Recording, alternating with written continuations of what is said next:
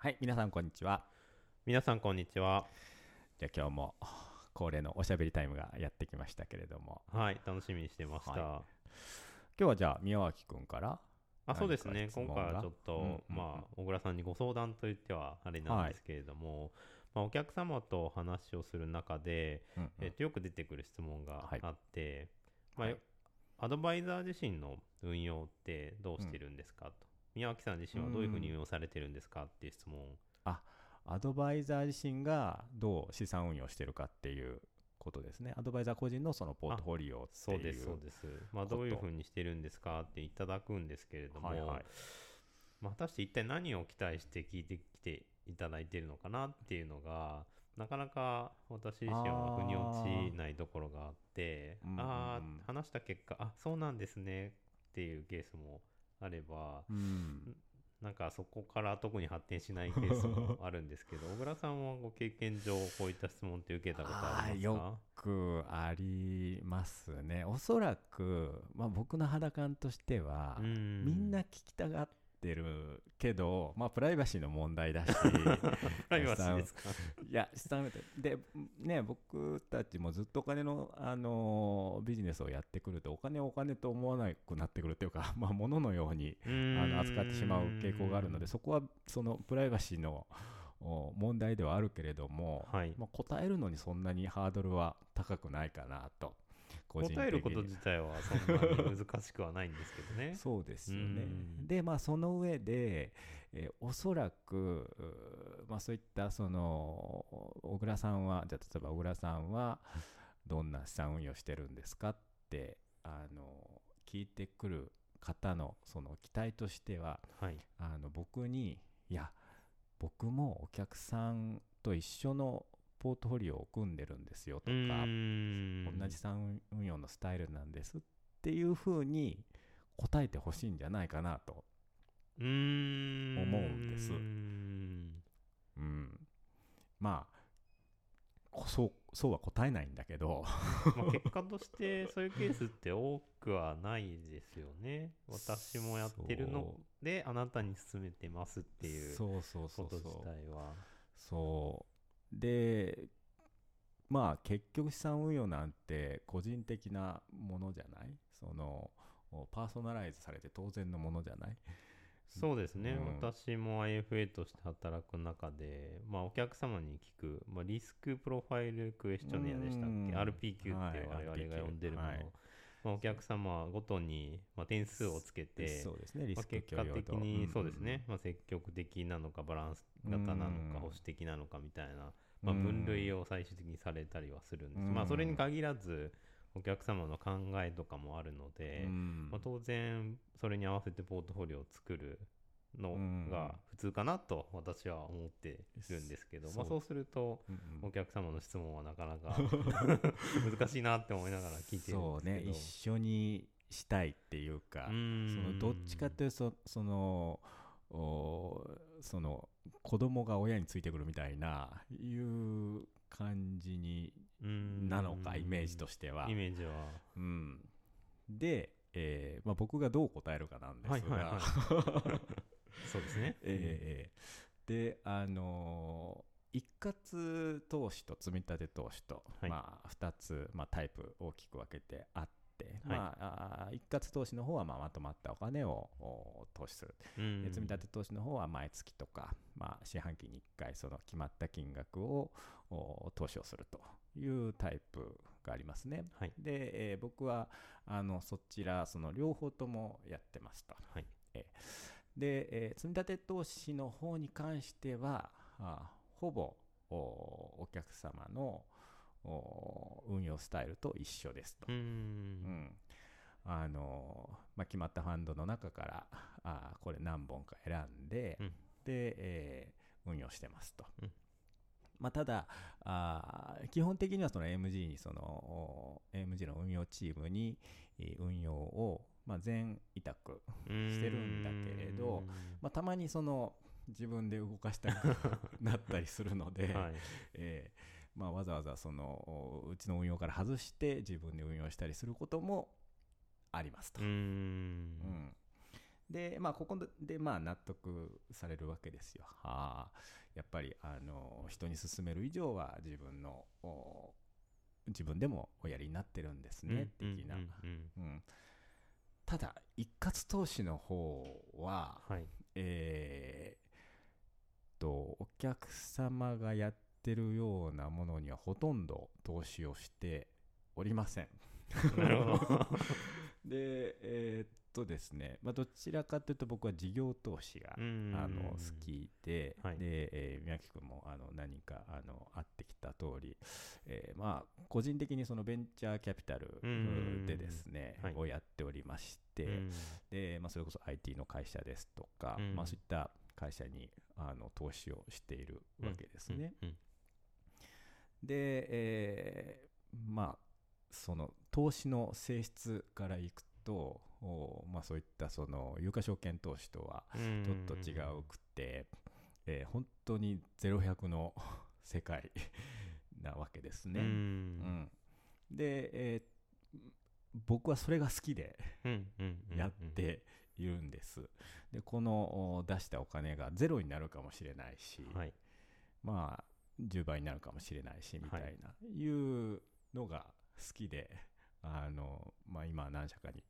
投資をしているんですねみたいな。いう話をすると、まあ、大体そこから質問がなくなる。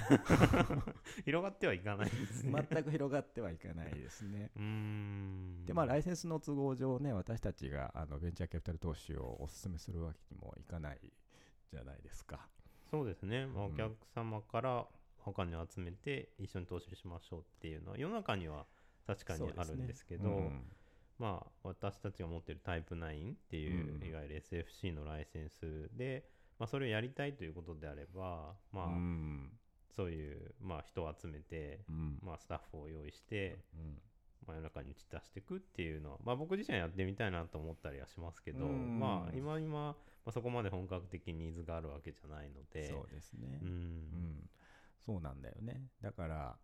あの、まあ、やる気になればね、うちで、その弊社でそのファンドを作って、えー、お金を集めて、まあ、ただ、うん、あの、知り合いベースではなかなかできないので、あの、どうだろう、規模的にも多分2、30億ぐらいの、ね、お金集めないと多分ペイしないし、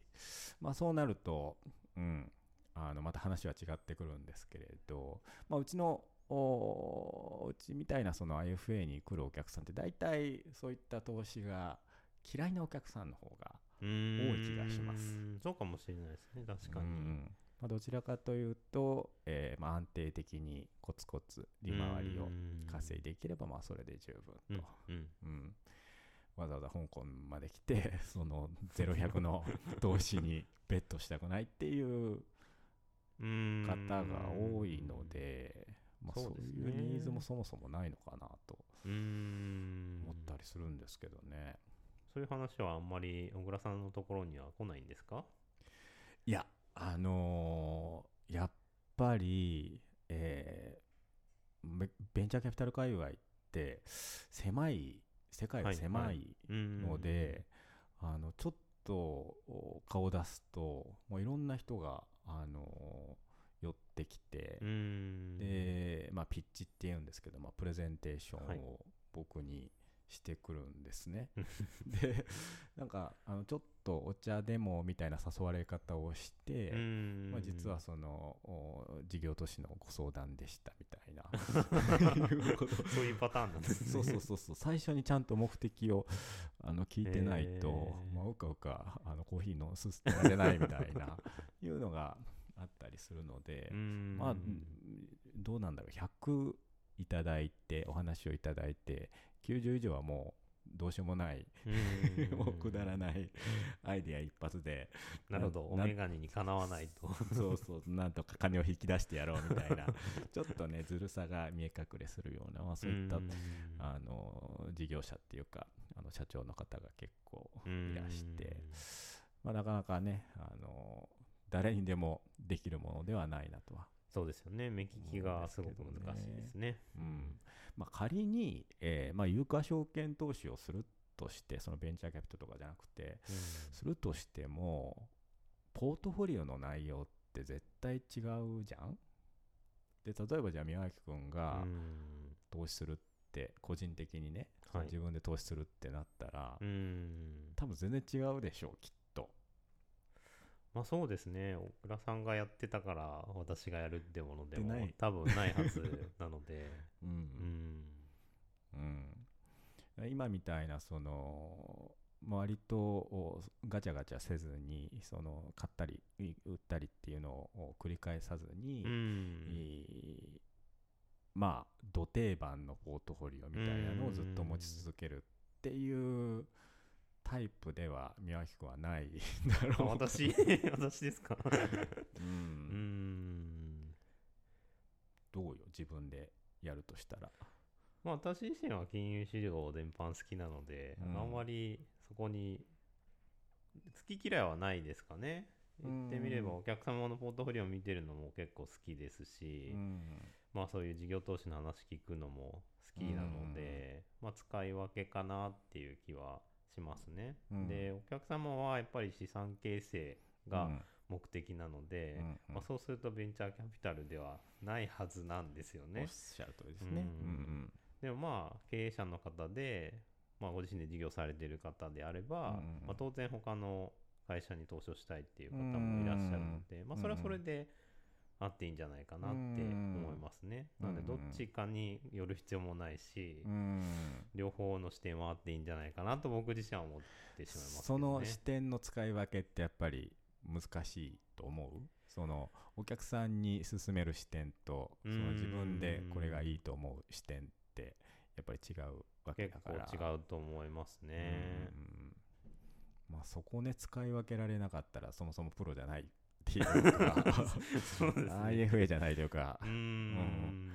この年ですよってずっと言い続けてる人ではないのでそ、ね、まあ、そこがまあ私が IFA でやってる理由なのかもしれないですね。そうだね、うん。まあ、その人が、まあ、きちんとリスクを理解して、まあ、あの投資家の方がその腹落ちをしてで進めるっていうのがやっぱり一番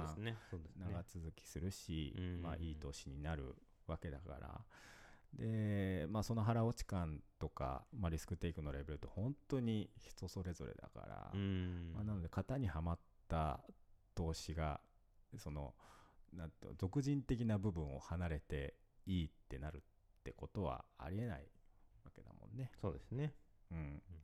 まあ、なので、そこのあたりをね、そのどちどちらかというと、そのあのお客様って、えー、商品ありきでまずねそうですね。何かいい商品ありますか？みたいな感じで。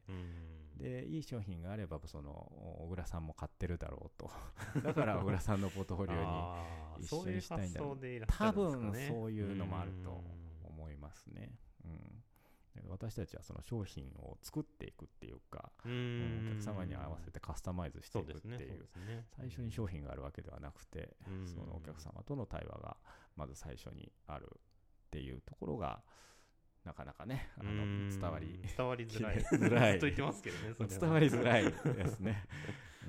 うん、なんかその雲をつかむような話に聞こえてくるんでしょうね、うん、真っ白なキャンバスですと。何を書くのかはお客様は 次第。お客様次第ですみたいなことを言うとね、うん、うん、じゃ適当でいいんでまず何か書いてくださいみたいな 風な気持ちになるのも分からなくはないですね。うん、っていう。なのでこの今ねちょっとブログでもねその IFA の選び方みたいな、はい、いうのを頑張って書いてるんだけど、うん、ちょっと IFA とは何ぞやみたいなそういうなんていうかその教育って言いましょうか。あの意識づけっていうのをこれからもきちんと やっていければなと。啓蒙活動をやっていければなと、はい、でそうすればおそらくその、まあ、そういった質問その小倉さんのポートフォリオと一緒にしたいみたいないうのはなくなるんじゃないかなと思ったりしてますけどね。うん、これで答えになってますでしょうか。頑張ります。啓蒙活動。啓蒙活動、うん、していきましょうということで、はい、はい、じゃあ今日はこんなところではい。ありがとうございました、はい